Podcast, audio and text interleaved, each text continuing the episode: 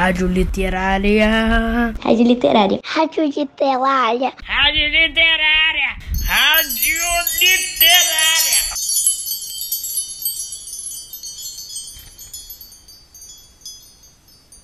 Beleza, gente? Eu sou Inês Sá, professora de literatura do Colégio Pedro II, e a partir de agora vocês conferem a continuação do capítulo 1 da Odisseia, aqui no nosso programa A Hora da Literatura.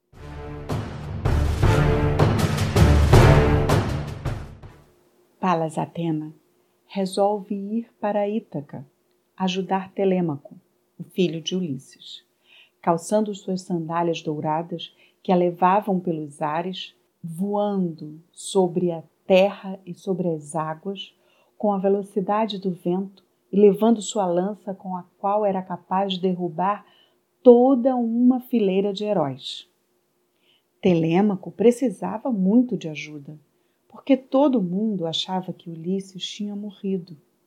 Os príncipes das ilhas próximas queriam todos se casar com Penélope, sua mãe, pois pensavam que ela estava viúva. Queriam casar com ela, por um lado, porque queriam ser reis de Ítaca, e por outro, porque Penélope era muito linda. Então iam todos os dias para o palácio de Ulisses, sem a maior cerimônia.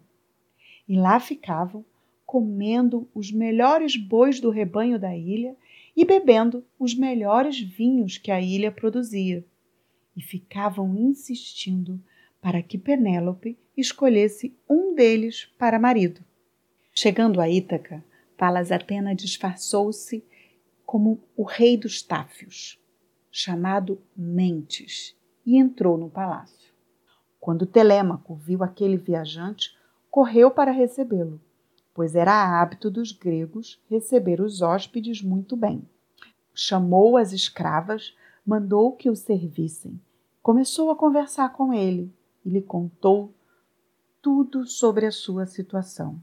Telêmaco estava muito aborrecido. Afinal, os pretendentes de sua mãe estavam comendo toda a sua herança. Contou ao rei Mentes que não tinha mais esperança de que seu pai voltasse e que aqueles homens iam acabar dando cabo dele mesmo, Telêmaco.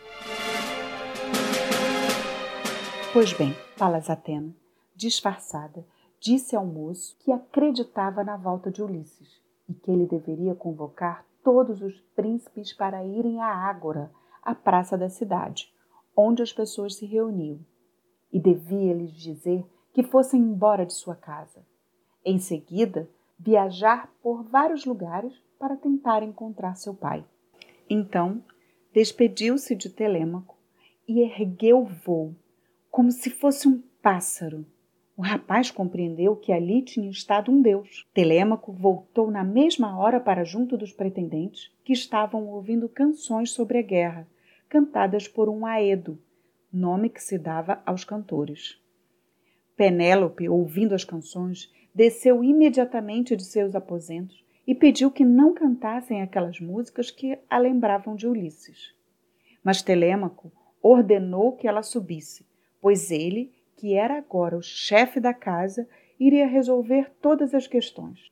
Os pretendentes, quando viram Penélope tão bela, ficaram revoltados por ela não escolher nenhum deles e começaram a fazer uma grande algazarra. Então, Telêmaco, que já estava inspirado por Palas Atena, dirigiu-se aos príncipes. Pretendentes de minha mãe, cessem os gritos e ouçam a música. Depois, todos devem se recolher às suas casas. E ao romper da aurora, vamos nos reunir na Ágora. Já tomei minha decisão.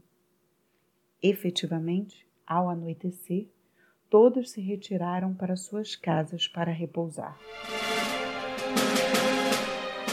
E aí, meus caros ouvintes, me contem uma coisa.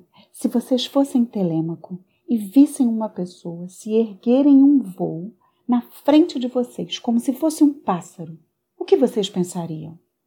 Me escrevam, me contem e aguardem o próximo episódio da Odisseia, aqui no programa A Hora da Literatura na nossa Rádio Literária.